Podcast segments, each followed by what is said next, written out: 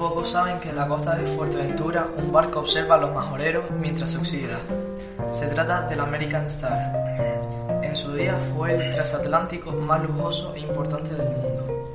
Comenzó a surcar los mares allá por el año 1939. Hace siete décadas. Fue bautizado por primera vez por la primera dama estadounidense Eleanor Roosevelt su primer nombre fue SS América. Fue militarizado y rebautizado durante la Segunda Guerra Mundial como USS West Point. Posteriormente se le llamó SS Australia, SS Italy, SS Noga y SS Alfred Cada dueño quería darle su nombre.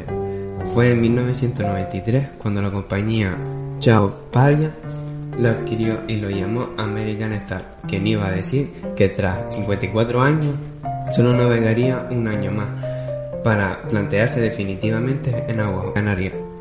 El 15 de enero de 1994, un fuerte temporal hizo que el barco perdiera el control.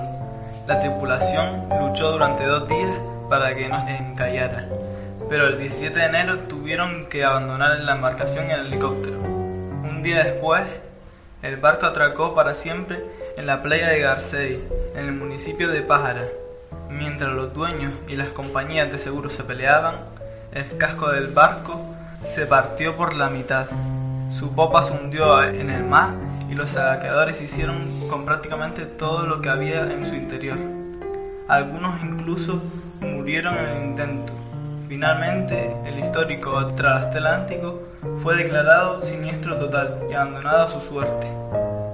Hoy en día, después de 12 años, el gigantesco derelicto sigue siendo un foco de atracción para turistas y curiosos, que se acercan después de atravesar largos caminos polvorientos.